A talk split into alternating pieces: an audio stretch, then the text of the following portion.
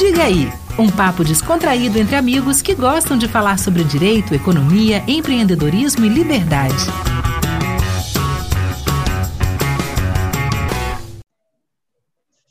Fala galera do podcast, diga aí, nossos ouvintes. Rapaz, hoje, hoje eu tava tão afim de entrevistar esse cara que a gente vai entrevistar aqui, que eu tive que interromper minha cervejinha na praia na Bahia, que eu vim aqui, mas eu vim a trabalho, tirei um pouquinho de descanso aqui agora, para entrevistar Murilo Carvalho, CEO da Luma Educação. Ele vai falar um pouco aí sobre o que é a Luma, a gente vai falar aqui também sobre educação, tenho certeza, sobre liberdade, mercado, enfim. E quem vai me ajudar aqui hoje com esse bate-papo incrível é Francisco Machado, beleza, Chico? Fala, Marcelo. Isso aí, estamos aqui com o Murilo hoje. Né? Conheci Murilo como assessor de investimento, né? Logo depois ele, ele largou uma carreira bem sucedida para virar startupeiro, montar o próprio negócio dele que né, já, já deu resultado, né? Tá, tá, tá muito bem hoje no mercado aqui no Espírito Santo, bem, bem conceituado. Murilão, tá contigo aí. Obrigada a introdução aí, Marcelo. Valeu, Chiquinho, pela introdução. É uma honra falar aqui com vocês, poder interromper. Eu vou acreditar que você está a trabalho na Bahia, tá, Marcelo? Então vou pular essa parte. Não, eu tô, pô. Eu vou, vou acreditar nisso daí. Chiquinho, a gente conheceu lá atrás, realmente comecei a, a carreira no mercado financeiro, foram praticamente sete anos de atuação. É, no meio dessa carreira, em algum momento, ele teve uma, uma interseção com a startup, né, com a educação na minha vida sempre teve. Dou aula, dei minha primeira aula, aula particular com 14 anos foi minha segunda fonte de renda. A primeira foi vender picolé, a segunda foi, foi dar aula particular, que é a atividade fim da Luma, né? Mais para frente a gente pode falar um pouco. Mas sim, trabalhei no mercado financeiro. Em determinado momento, no mercado financeiro, eu trabalhei com Venture Capital, distribuição de capital de risco, né? A gente fez algumas distribuições locais aqui, fomos bem sucedidos é, na distribuição da Singu, na, na, na, distribuição de outras empresas locais aqui também. E isso abriu o olho, né? Me colocou, me inseriu no mundo da startup e a gente transformou aquilo que era um hobby, uma paixão é, e um negócio, que é o negócio que eu estou à frente hoje, que é a Luma Escola. Então fala aí para mim, fala aí para mim. Luma Escola, o que, que é? Vamos lá, a gente nasceu com um, propósito bem nobre ali, né? Que é uma coisa que a gente acredita muito, que é transformar a vida das pessoas por meio de uma educação individual. Como é que a gente executa esse propósito nosso? A gente executa isso conectando professores que tem a capacidade de resolver problemas, problemas específicos de alguns alunos, né? No Brasil a gente não tem muita cultura do, do private tutoring, a gente não tem muita cultura do, daquele personal na educação que fora do país, na China e nos Estados Unidos são um mercado muito bem consolidado, né? Aqui a gente geralmente contrata aulas particulares ou esse reforço a partir de uma nota vermelha, então para ficar mais conhecido de todo mundo aí, né? Acabam sendo aulas particulares nesse sentido, né? Numa direção do, do reforço escolar. A gente nasce por aí e a gente executa esse trabalho, nosso framework de trabalho é conectando através de uma plataforma, né, um marketplace. Então, de um lado, a gente tem os tutores, que são ou pessoas formadas ou pessoas em vias de formar, que são freelancers que passam pelo nosso processo seletivo. Do outro, a gente tem alunos que estão precisando, né, ou pais de alunos que estão precisando contratar aulas para os seus filhos e a Luma faz essa intermediação de negócio. Presencialmente, a gente atua em Vitória, Belo Horizonte e Curitiba, com, essa, com um serviço home base, os professores se deslocando na casa do aluno. De maneira online, a gente tem, tem, temos alunos em 26 estados brasileiros, também temos alunos fora do país, Estados Unidos, México, e, e é assim que a gente trabalha. Temos dois produtos principais, aluno ensino, que foi como a gente nasceu, são alunos aí do ensino básico, é, e aluno idiomas, que são para pessoas aqui com a idade um pouco mais, mais avançada, aí, que já estão no mercado de trabalho buscando fazer esse inglês de maneira personalizada, individualizada e rápida aí. Então, então me deixa aqui, deixa eu, deixa eu tentar é, é, em, em, em, poucas palavras, que você faz um, uma intermediação entre o professor e o aluno, posso falar dessa forma? Pode falar dessa forma, né? A gente acaba. Você auxilia um a encontrar o outro, é isso? Eu auxilio, na verdade, eu auxilio um a encontrar o outro, só que não puramente qualquer professor entra na nossa plataforma, esse é o nosso principal diferencial. A gente tem um processo de curadoria, Marcelo, que no nosso processo seletivo, né, quando a pessoa se cadastra para querer dar aula para a gente, a gente tem uma reprovação ali de pelo menos 12,5%. De, de, quer dizer, uma aprovação de 12,5%, né? uma reprovação oh. de 87,5%. Então, Apertado, hein, velho? apertado, o desafio é dar escala justamente nessa operação, mas é onde a gente acredita que tem valor, né? Depois a própria plataforma, claro. né, tecnologicamente falando, tecnologicamente falando, a gente trabalha para conectar sempre o melhor professor com o melhor aluno. Não é porque você dá a melhor uma aula de matemática para o primeiro ano do ensino médio que você vai dar uma boa aula para um aluno da quarta série. Então, então, em cima disso, a gente constrói a tecnologia para entender, né? Matriculei um aluno com as características XYZ, qual é o melhor professor que performa com esse tipo de aluno. E assim a gente tem tido um sucesso um pouco maior. Irado, irado. Murilo, oh, oh. Né, só, só para o ouvinte ter também uma, uma dimensão, né? Como, como que foi essa, essa escalada de vocês, né? Quantos alunos vocês têm hoje? Como vocês começaram, né? Eu sei que vocês já passaram por uma rodada de investimentos, assim, muito bem sucedida e, e, e qual que é o plano? Aonde que vocês pretendem chegar? Um pouco amplo aí, né, Francisco? Mas vou pegar desde o início, né? A gente como ideia, aquela ideia de garagem, garagem literalmente, né? Meu sócio, fundador comigo, o Júlio, a gente começou na garagem da mãe dele, tinha um metro e meio quadrado ali, ela só guardava a bicicleta ali, a gente começou ali dentro. Começou como um hobby, Bom, então é... o ouvinte acabou de conhecer o próximo Steve Jobs, é isso? Não, e, é, Jeff Bezos e tá isso. Então, né? Jeff Bezos Pô. mexeu com educação, né? Não, eu vou, eu vou guardar, eu vou guardar essa entrevista aqui, velho. No dia que você estiver lá, você entrevistar esse cara. É. É, o livro tá ficando bonito, mas já tem dificuldade demais, já pode ir para o lado que dá certo. Né? Não, brincadeira à parte, a gente começou em, em 2014, cara. Quando eu fui fazer a minha primeira migração de empresa, eu precisava me sustentar. O Júlio deve, deve ter sido o professor particular mais bem sucedido de Vitória, que né? o cara tinha muitos alunos e eu chamei ele para a gente transformar aquilo que era uma fonte de renda para ele em business e também para eu ter uma fonte de renda, né? Porque, cara, passa uns alunos aí para mim porque eu preciso me sustentar. Nessa época eu fiz a transição para XP, né? Mas lá na XP eu só estava cumprindo o estágio obrigatório da faculdade. E aconteceu que em seis meses, cara, é, não sei se vão lembrar, foi uma época que a XP foi com muita propaganda para a rádio, depois posteriormente para a TV com Murilo Benício, foi quando a XP começou a ficar conhecida. Então, tinham pouquíssimos escritórios uhum. em Vitória e a minha carreira no mercado financeiro avançou muito. Naturalmente, o Júlio ficou sozinho no negócio, ele como um professor autônomo, e, e eu fui fazer carreira no mercado e dos fins de semana, como hobby, eu trabalhava no negócio. Quando chegou no último trimestre de 2018, segundo semestre, último trimestre de 2018, isso muito tempo depois, essa era a atividade final do Júlio, ele se remunerava com ela. Eu só estava de, de papagaio de pirata ali em volta, né? apesar de eventualmente fazer um outro investimento no negócio é, a vontade de empreender somada com, com, a capacidade que eu tinha de levantar recursos me brilhou o olho para fazer uma jornada.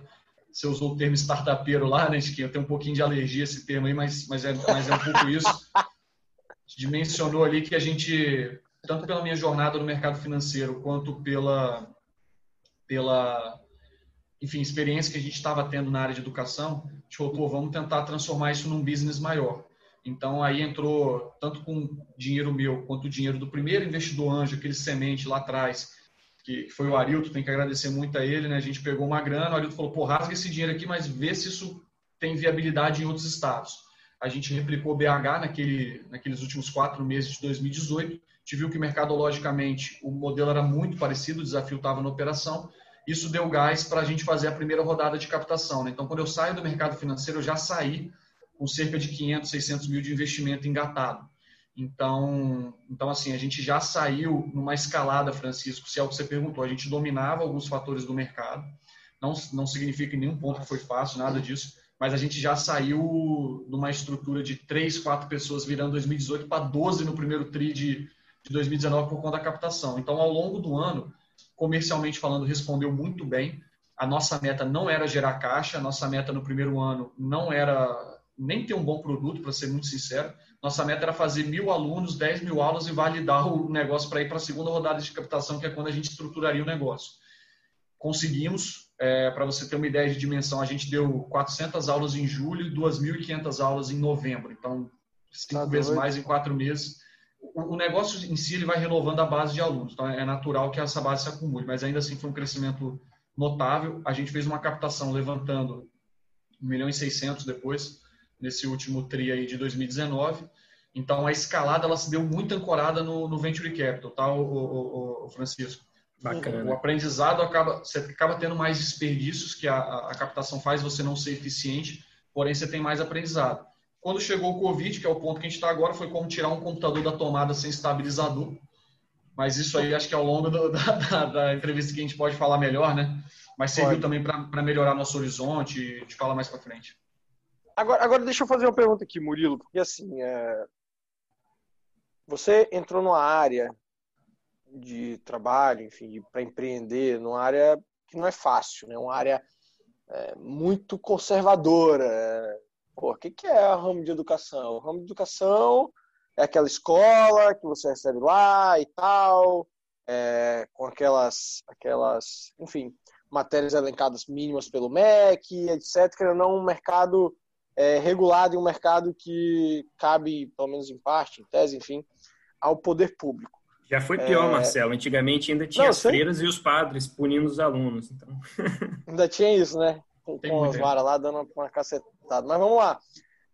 Por que a educação. Assim, é, a, o seu, a, sua, a, sua, a sua, sua ideia de empreender no ramo de educação é porque você sempre quis ir para o ramo de educação e, e criar coisas disruptivas nesse meio? Ou foi apenas o mercado em que você enxergou uma boa possibilidade de, enfim, de ter sua empresa? Cara, sou, sou apaixonado por educação, Marcelo. É, minha vida toda foi pautada nisso. Minha mãe muito em cima. Comecei a dar aula muito novo. Sou professor convidado na, na UFES aqui, faço trabalho voluntário lá. Você dá aula de que lá? Mercado financeiro. Tô, introdução ao mercado financeiro. Tô, tenho dois projetos sociais que estão nascendo agora, os dois também muito dentro da área de educação. Só que o ponto é o seguinte: se eu falar que foi para desuptar a educação, estou mentindo. Uhum. Foi dois motivos, cara. Primeiro, é, era um mercado que a gente dominava e a gente percebeu okay. um problema muito grande para resolver e um mercado maior do que o problema. A gente começou, cara. Você quando começa, você não sabe disso não, mas você começa ali sem saber o que você está fazendo. Sim. E a gente, como tudo, eu comecei sem saber o que eu estava fazendo. Quando eu fui montar a empresa, eu não tinha noção do que era montar uma empresa. Por mais que eu coordenasse uma operação no mercado financeiro de 18 pessoas, né? Durante um tempo eu fui o CEO, quase CEO da PX, depois entrou um cara mais experiente, eu continuei coordenando a operação. É, não tinha poder, não tinha, não tomava o risco que o empreendedor toma, não tinha o nível de tomada de decisão que o empreendedor tem. Então tem nada a ver uma coisa com a outra. Não tinha noção dessa dimensão. No, o que chamava atenção era o seguinte: o nosso modelo é extremamente replicável. É, se eu quiser dar aula amanhã presencialmente em Manaus, se eu fizer propaganda hoje, eu vou arrumar aluno lá, entendeu? E para arrumar professor não é muito. Amanhã eu exagerei, mas em uma semana eu consigo montar uma operação em qualquer lugar do Brasil. Tem N riscos, né? Hoje a gente enxerga uhum. muito mais o digital no centro e tal. Então foi, primeiro, um, um negócio muito capilar. A gente tem 10 milhões de alunos no ensino básico privado brasileiro. 10 milhões de alunos. Se eu atender 30 mil desses 10 milhões, a minha empresa já tem um valor exorbitante. A gente está falando de 0,3%. 30% uhum. desses alunos vão fazer aula particular em algum momento do ano. Então, assim, é um mercado exorbitante. Como você falou, o mercado da educação ele é tradicional e conservador. Os cinco maiores grupos do Brasil têm 4% do mercado. A Croton, que é através da Cogna, é dona do maior mercado do K12, né, que é o mercado de mensalidades. Ela tem 1,5% do mercado. É um mercado extremamente fragmentado. Se eu pedir para você falar o nome de três empresas de private tutoring, você não sabe nem o que é private tutoring direito no Brasil, você nem sabe falar o nome das empresas. Sei não. Então, assim, é tudo muito não, fragmentado. Falar eu, sei porque eu, falar eu sei porque eu tenho influência em inglês, mas não sei o que, que é, não.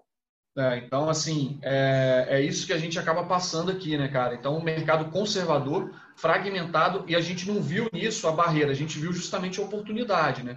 De se posicionar e começar a construir um negócio nesse sentido. Então, é, gosto muito, sou apaixonado por educação, mas entrei no mercado porque, de novo, é um mercado que a gente já estava, né? Que tinha muita proximidade, e a partir disso, quando, a gente, quando eu olhava para o mercado, eu via um modelo grande, que a gente tinha know-how e que era um mercado suficientemente grande. Tanto que a gente até tá, eu não posso contar agora, é, com um piloto para o primeiro tri do ano que vem, que é uma parada fantástica, assim, que pode mudar muito a gente claro. de patamar.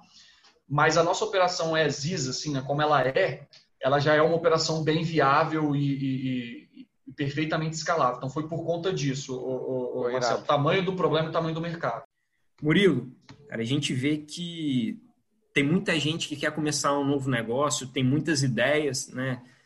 A maioria não tem capital para investir, mas só, só uma ideia. E, e, às vezes é tão apaixonado pela ideia que guarda aquilo de todo mundo e na, na, no fundo aquela boa ideia não vai para frente e daqui a uma semana, dois meses, vamos dizer, o negócio acaba, não ouve mais falar no cara. Né? Qual que você acha que é o maior erro dessas pessoas que né, acham que tem uma boa ideia, mas não conseguem e adiante? O maior erro disparado é não fazer a primeira execução. O, o, Chiquinho, tirar da inércia. Porque uma vez que você executou a primeira vez, além de você ter mais noção do que você está fazendo, aquilo virar uma realidade, cada pequeno compromisso que você faz, seja com o cliente, seja com, se tiver investidor envolvido, investidor, seja com um funcionário ou fornecedor, você vai se amarrando e você vai sendo obrigado a colocar aquilo ali. A inércia é a primeira parte. É óbvio que pô, são muitas nuances diferentes, né? Eu recomendo muito que a pessoa tenha em volta é, uma rede de mentores e, e, ter um mentor não é nada muito complexo. É pegar alguém que está num estágio um pouquinho mais avançado e se aproximar, ter cara de pau de chegar, conversar, para justamente não é que o caminho fica mais fácil, mas a pessoa fica mais ciente do que ela vai passar, vai enfrentar, e situações que antes ela poderia ver como difícil, ela vai ver como normal. Então isso fez muita diferença para não achar que o mundo estava acabando quando estava começando e não achar também que a gente tinha ficado milionário rápido quando tinha conseguido alguma coisa. Então, a minha recomendação maior é que sempre busque fazer uma validação dessa ideia, tirar da inércia, por menor que seja essa validação. Pô, isso é, isso é muito, isso é muito bacana. Assim. Pô, excelente, porque assim, o que eu vejo é muita gente com tanto medo de que a ideia dele seja roubada, acaba não contando para ninguém e no final das contas a, a ideia é, esse, morre esse é outro, Esse é outro tópico, né? O cara que tem a, a ideia, cara, a ideia, Thales que fala muito isso, né? a ideia vale 10 centavos a bacia, eu acho que vale até menos, vale nada, que vale a execução. Então, o, o, a pessoa, a pessoa, é muito comum você falar assim, ah, eu tive a ideia do Uber lá em 2004, então você é doido que você não executou, o cara executou e ficou milionário, então, mas assim, o problema está na execução. As pessoas acham que vão contar a ideia para o outro, o cara vai sair correndo, vai executar, é, e o cara que está ocupado empreendendo vai fazer isso.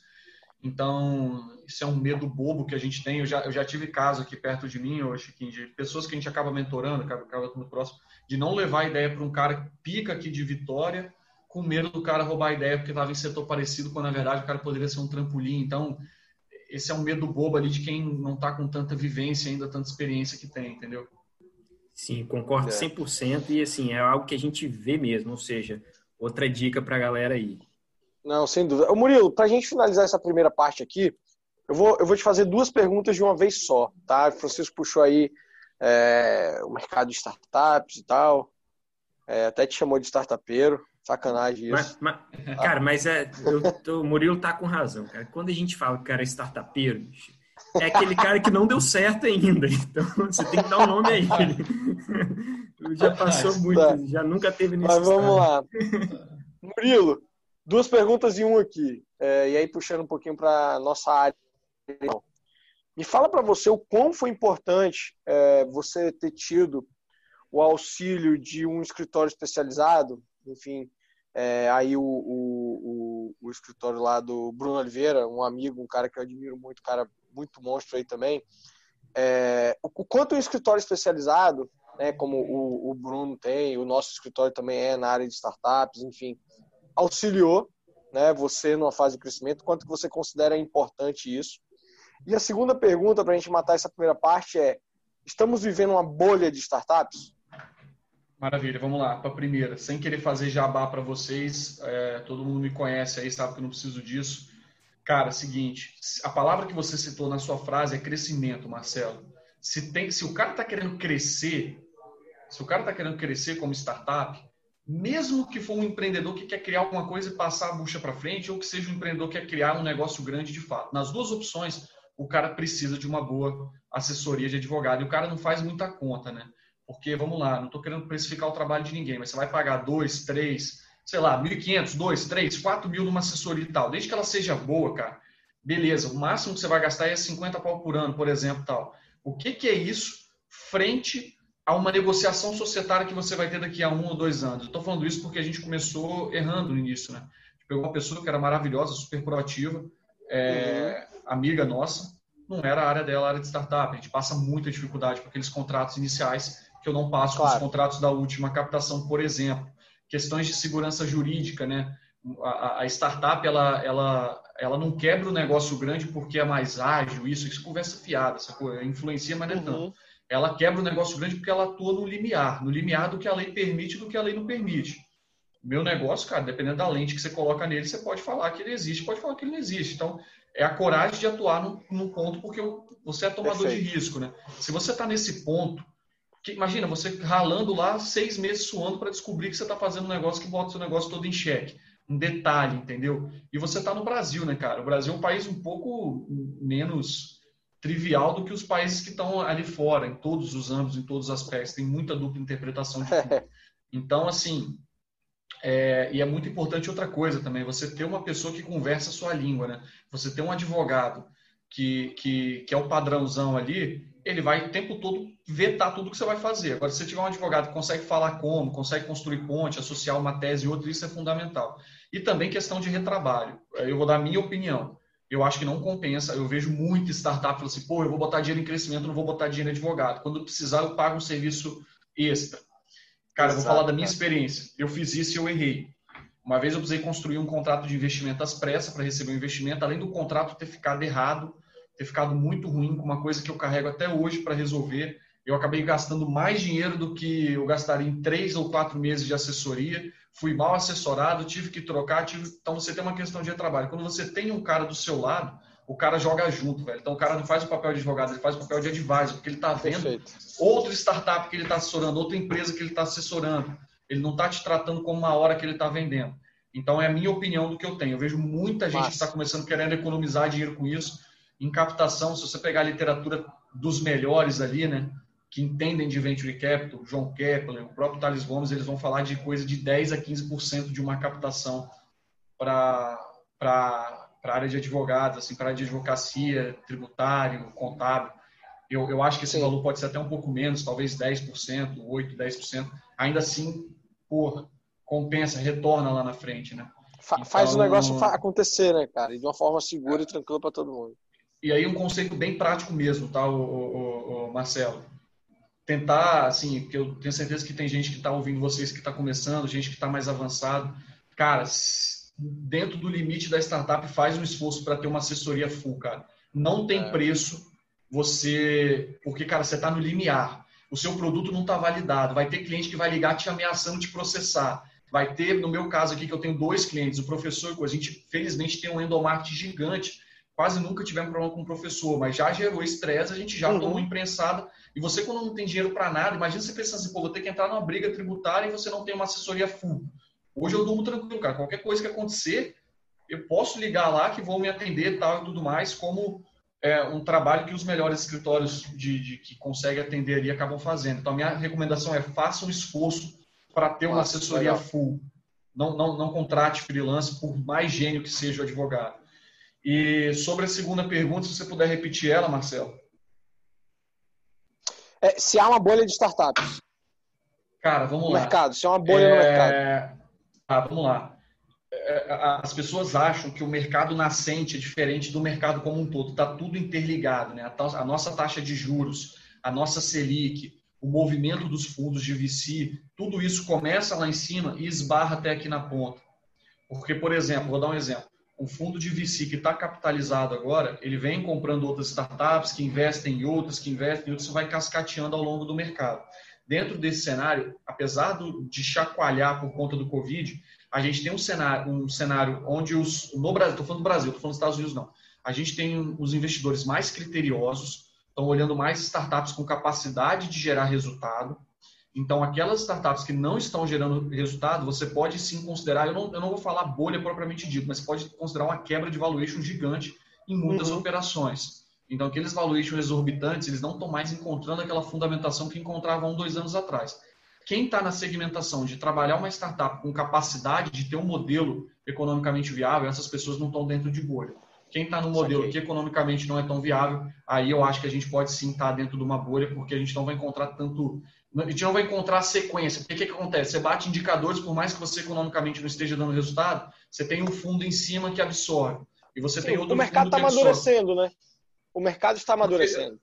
Então, eu não sei se eu concordo com você, não, porque o, o ah. mercado dos Estados Unidos é bem mais maduro que o nosso e ele faz aquisições com base em modelos que, que economicamente às vezes não é tão rentável Pô, aqui no, no, no, no, início. Mas ali é um mercado mais maduro no sentido na verdade, de, né? É, aqui não no Brasil é porque eles têm capilaridade para isso também, né? Porque, por exemplo, uhum. você vai pegar uma empresa com um bilhão de dólares de valuation, dois bilhões de dólares de valuation nos Estados Unidos ela ainda tem uma série dentro de fundo antes de ir para a bolsa, porque tem espaço para essa valorização. No Brasil, uma empresa que vale um bilhão é que está abrindo capital na bolsa, então não tem espaço para ter uma, uma rodada adicional de fundo. Então, por conta disso, eu acho que os modelos aqui têm que se mostrar mais viáveis num momento anterior do que lá fora. Então, eu acho que se eu fosse falar que tem uma bolha, talvez tenha mais nesse sentido do que fora. Porém, porém, o caso do WeWork foi, um, foi emblemático ali, foi um divisor é, de águas no é. setor. E, e, com certeza o do WeWork, do Uber, o Uber até hoje o que ele gasta para adquirir de cliente é, é, é a receita dele. Então, assim, são casos emblemáticos que vão fazer a gente colocar a lupa. Então, empresas que trabalham nesse modelo que economicamente Nossa. não é tão viável vão ter dificuldade. É muito importante isso. É, é, é faz parte do desenvolvimento do mercado, enfim. E sobre o ponto anterior, eu, eu acrescentaria aí a questão da advocacia junto também com a contabilidade, tá? Extrema importância a contabilidade bem enxuta, porque a contabilidade faz parte, enfim, de uma vida financeira de qualquer empresa. Agora vamos lá. Segunda parte, mais dinâmico aqui agora. Às vezes geram boas risadas, porque a galera fica meio travada nas respostas. Mas é, a primeira parte da, da, a primeira parte da segunda parte, ou seja, a parte 2.1, eu sou um liberal. Vou dizer assim, eu sou um liberal. Porque eu vou falar uma palavra, eu te dou a liberdade para dizer qualquer coisa que venha à sua cabeça é, em decorrência da palavra que eu falo. Então, para começar. Uma frase ou uma palavra, Marcelo? Não, você pode falar uma frase. Assim, Beleza, a gente só não maravilha. precisa correr, debater o assunto, mas você pode falar uma frase, não tem problema não. Maravilha, vamos lá. É, uma empresa. XP Investimentos. XP Investimentos. E uma startup. Não vale a Luma, tá? Não é muita puxação de saco.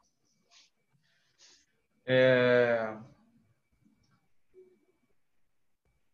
A PAC, startup do Rodrigo Miranda, capixaba aqui, a nova startup deles ali do Grupo Zart. Faz o quê? A PAC, ela, ela faz um delivery as a service.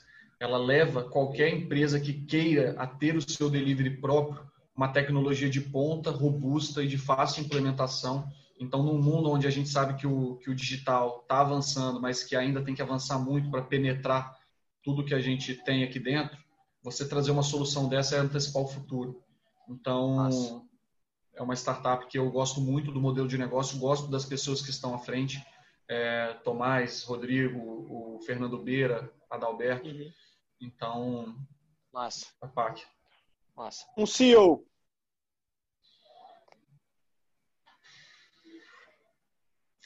Luísa Trajano, da, da Magazine Luiza. Irado. Vai tá, tá desenvolvendo pra caramba, impressionante. Um livro. Um livro? Esse, esse ficou fácil. Hum. Principles, Ray Dale. Pô, o Principles é o melhor livro que eu li. Ele é o melhor livro que eu li dez vezes na frente do segundo e eu tive que ler ele na terceira vez para ele conectar com tudo que estava acontecendo comigo. E qual é o segundo? Só de curiosidade. Cara, o segundo é o Sapiens. Sapiens é uma, uma literatura do Harari, Sapiens, tá? Porque o Sapiens ele me fez olhar para as pessoas no meio da rua, olhar uma conversa, olhar toda a evolução uhum. do ser humano e me ajudou muito a lidar com as pessoas. Verdade. Então eu, eu, eu tenho eu tenho na verdade um, um, um pódio ali de livros que eu tenho são livros que estão comigo o tempo todo.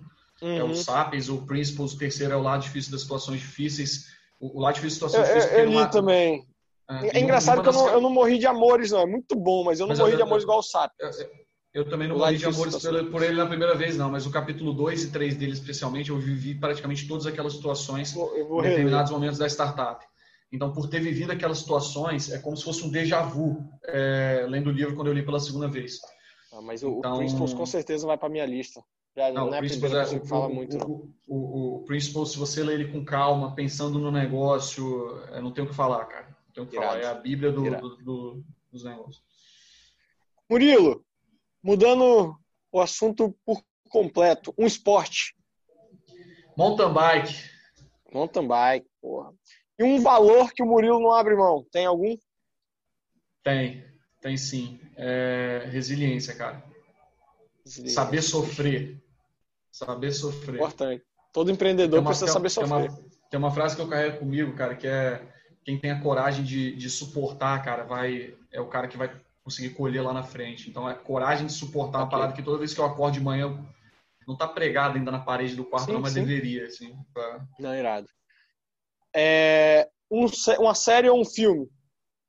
não sou muito fã de, de filmes e séries, não, cara. Eu sou um cara. Inclusive, minha noiva fica puta com isso, porque eu só vejo documentário praticamente. É, mas vamos lá. Ainda assim, o filme Sonho de Liberdade. É, muito bom, muito bom. Sonho de Liberdade muito me bom. marcou bastante. O melhor filme que eu vi. E série, cara. Não, já matou. Basta uma série ou um filme, matou. Se tá. for um filme, é um outro. Prefiro que mate mesmo, porque o restante é só tá. documentário, tá. então. Agora, um cara que Murilo, porra, fala assim, bicho, eu queria almoçar com esse cara, velho. Quem que é um cara que Murilo gostaria de almoçar? Cara. Vivo ou morto, tá? Pode falar de morto também, não tem problema não. É, Ayrton Senna, então. Morto Ayrton tá. Senna, vivo Henrique Avancini, acho que não é desconhecido da maioria da galera, mas é. O, o, os dois, o, o Avancini é o número um do, do, do líder mundial de, de, mountain bike, naturalmente é o esporte que eu acompanho. Ah, tá, mas não, não, é, não, não, é pelos resultados que eles batem, não é pelos que eles fazem os resultados, é por quem eles são. Então, massa. eu já, assim, é comum eu, eu ver entrevistas do Senna da década de 80 e década de 90 é. para tentar absorver aquele o que documentário dele é absurdo também, aquele documentário é absurdo. É. Agora vamos lá. Agora a gente vai para a parte 2.2, em que eu não sou mais um liberal. O que, que eu sou, Francisco, na parte 2.2? Um. Não, não, não, é um, não é um fascista, não, mas o que? Um comunistazinho que não dá opção. É, que comunista que nem dá opção, limita, né? né? Eu sou um conservador, um, um no meio ali. Se você, Talvez. Se você vai me deixar, se você vai me deixar com fome agora, você é um comunista, mas se não. É, então, não, não vou te deixar com fome, não, porque eu ainda vou ser bonzinho, então eu vou ser melhor que comunista, porque eu vou te dar duas opções tá? Então você, ainda vai ter uma liberdade de escolha aí. No, no, no comunismo não tem liberdade pra porra nenhuma. Vamos lá. Agora eu vou falar duas coisas, você vai escolher uma. Amazon ou Apple? Amazon. Bezos, aí, assim, aí agora fugindo da empresa, né? Agora eu tô falando da uhum. pessoa. Uhum. Bezos ou Musk? Bezos. Bezos. Gates ou Jobs? Gates. Gates. Agora eu vou para a parte que eu quero ver aqui. Você só escolheu gente boa aqui, até porque não tinha como escolher nada ruim ali do que eu falei. Se tivesse que escolher um novo CEO para Luma, Ike Batista ou Joesley? Ike Batista. Ó, oh, até que respondeu rápido aí. Ike Batista. É, é, é outro, é outro você, é para escolher, você é para escolher o ladrão, vamos escolher o que, que vai vender a empresa. Aqui, aqui tem, o cara vende, se o cara vendeu o que não existiu, o que existe aqui, o cara tem fácil Excelente, na, excelente na dúvida, vamos no vendedor. Agora vamos lá. Mercado financeiro ou economia real? Mercado financeiro. Mercado financeiro. Educação presencial ou EAD? Ensino à distância. Presencial. Presencial. E a última, essa aqui, essa aqui eu tô querendo sacanear um pouquinho. Quem dá mais trabalho? Investidor ou sócio? Rapaz, é... cara, é foda.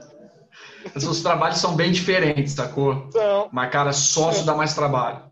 Sócio, sócio dá mais trabalho. trabalho. Toda, todas as dissoluções com investidor e tratativas tiveram 100% de sucesso até agora. Ah, boa. Então... Não, e é bom que e é bom que quando o seu sócio, investidor estiver ouvindo aí, o cara vai falar, porra, eu sou melhor do que o sócio dele. Com o sócio você se resolve aí, depois não tem problema. Não, na verdade, na verdade, na verdade, hoje a gente é muito bem resolvido aqui com, com sócio. Estou falando mais do passado do que do presente, né? Assim, felizmente, felizmente, não foi sempre assim e a gente tivemos que fazer duas resoluções no meio do caminho. Pessoas que tinham valores diferentes, uma coisa normal. Um, normal, um é um de paixão, normal. meu melhor amigo, o outro não tem tanta relação, mas é, a vantagem aqui é que a gente eu não, eu, eu, a gente consegue separar, a gente demorou para aprender isso, mas hoje a gente consegue separar o sócio do executivo. Quando a gente conseguiu Massa, fazer isso, é isso é tudo ficou mais fácil. Eu posso discordar executivamente dos últimos dois sócios que eu tive pra caramba, e discordo. Do ponto de vista de sociedade, eles são os melhores sócios do mundo, então não tem do que reclamar. O alinhamento é total de valores, entendeu? Eu falei mais olhando o histórico da empresa desde lá de trás. Perfeito. Murilo, pô, só tenho que te agradecer, foi muito bom, bem descontraído mesmo, do jeito que a gente gosta. É, é, isso, meu amigo. Muito obrigado. Parabéns aí pelo trabalho que você vem fazendo. Pô, eu que agradeço a oportunidade, aí. cara. Só, só nome de peso aí no, no programa, é, poder estar tá na, nessa lista aí. Espero que vai que você coordena uma, um M&A nosso no futuro, alguma coisa aí, a gente volta para contar Pô, aqui. Então é. tá, mas, tá mas o que eu estou fazendo aqui, o que eu e o Francisco estão fazendo aqui é quase um mercado futuro, a gente. Show, Murilo. Brigadão mesmo, assim, eu acho que, que é muito aprendizado para quem está ouvindo aqui, além de, além de ouvir, conhecer um pouco da sua Pô, história, verdade. realmente lições boas que, que, que deu para levar. Obrigadão mesmo, Murilo. É isso aí. Maravilha. Parabéns pelo trabalho de vocês nos dois âmbitos aí, tá? Tanto parte Valeu, Murilo. Obrigado, meu irmão. Fechado. Um abraço. Tamo junto. Valeu. Diga aí, um papo descontraído entre amigos que gostam de falar sobre direito, economia, empreendedorismo e liberdade.